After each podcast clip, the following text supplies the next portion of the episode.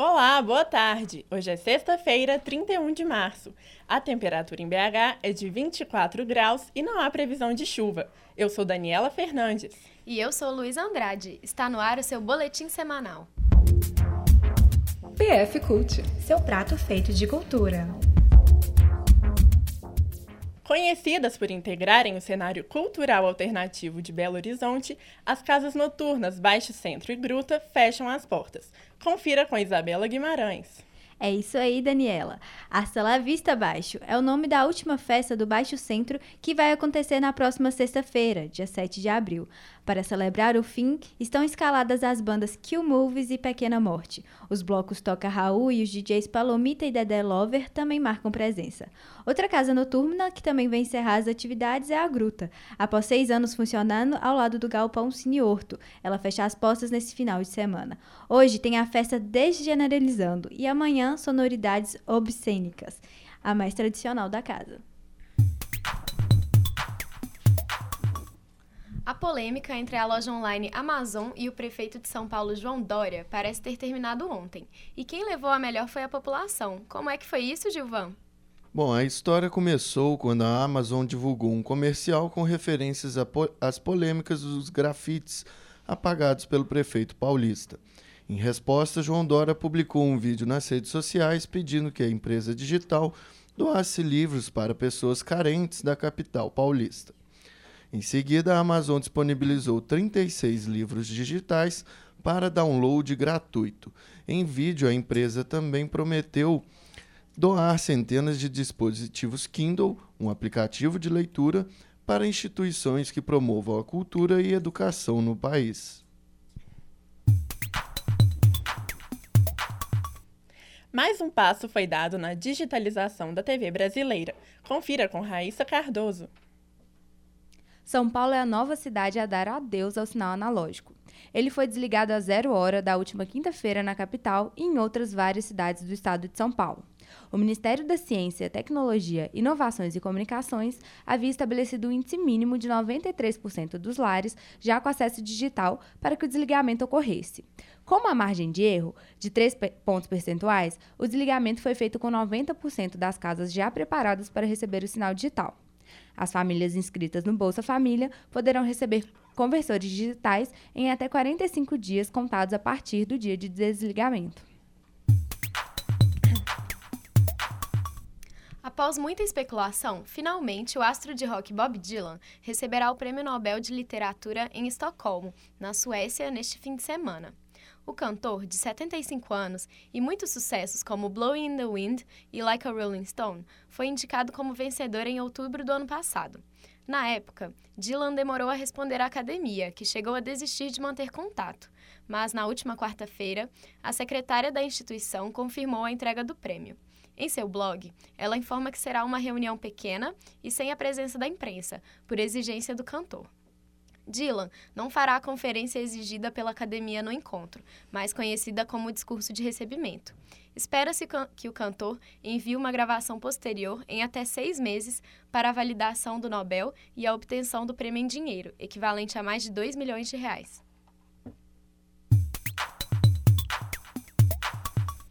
As repórteres Júlia Rosco e Anne Guimarães andaram pelo campus Coração Eucarístico para saber a opinião das pessoas sobre as medidas de segurança que serão tomadas contra as tentativas de assalto e assédio no entorno da faculdade.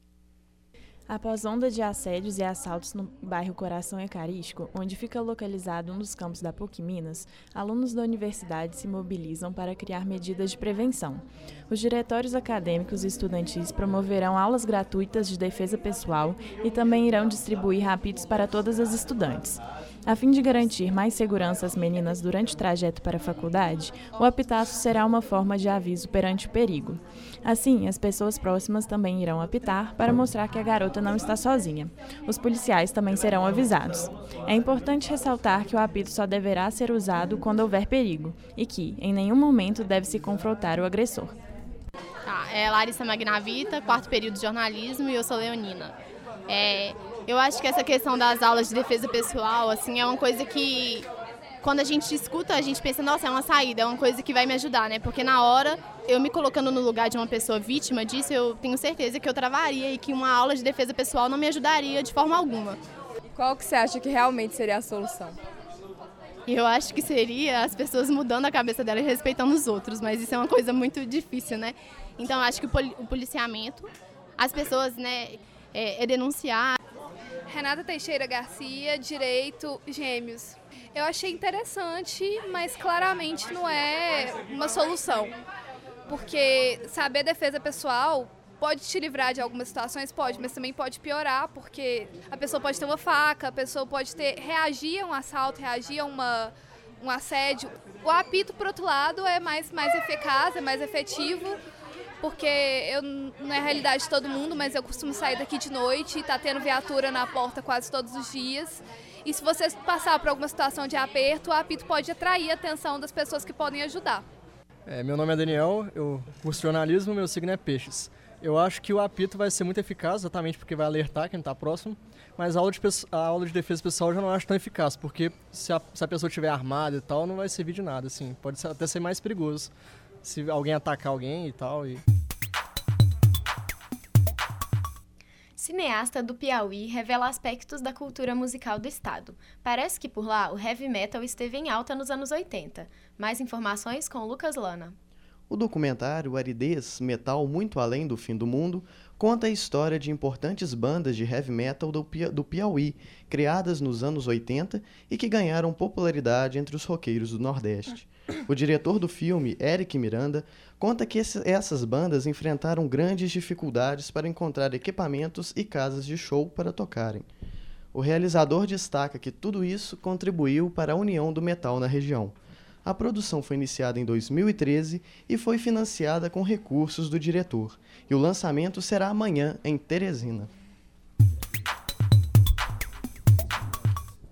Confira agora o que vai rolar em BH nos próximos dias. Hoje, às nove da noite, vai ter show da Martinalha no Palácio das Artes, com ingressos a partir de R$ 80 a inteira e R$ 40 a meia. Amanhã, dia 1 de abril, você poderá conferir dois encontros especiais. A primeira edição do Encontro Delas, que reúne grafiteiras da capital, a partir das 8 da manhã, no bairro Jardim Guanabara. E também a décima edição do Encontro de Forrozeiros, na Praça do Papa, a partir das 3 da tarde. No domingo, às 8 da manhã, acontecerá o primeiro Festival de Arte Urbana no Complexo Vila Lobo, bairro Grajaú. O evento contará com shows e rodas de conversa sobre cultura. Até domingo acontecerá o festival Sai da Rede, que reunirá artistas do mundo digital como Flora Matos e Rubel. Os shows serão no CCBB, na Praça da Liberdade, e o valor é de 20 reais. De hoje a domingo, acontece o espetáculo Danados, na Funarte, centro de BH. Os horários são 8 da noite na sexta e no sábado e 7 da noite no domingo. A direção e dramaturgia é de Cíntia Paulino. E nas terça, terças do mês de abril, acontecerá o projeto Aula Aberta, no Museu da Moda, voltado para estudantes que pretendem cursos de moda ou design. O projeto é gratuito. Nosso PF de hoje é esse. Até semana que vem. Essa é uma produção dos alunos do quinto período de jornalismo da Faculdade de Comunicação e Artes da PUC Minas, com edição de Danilo Fernandes e Tércia Caroline.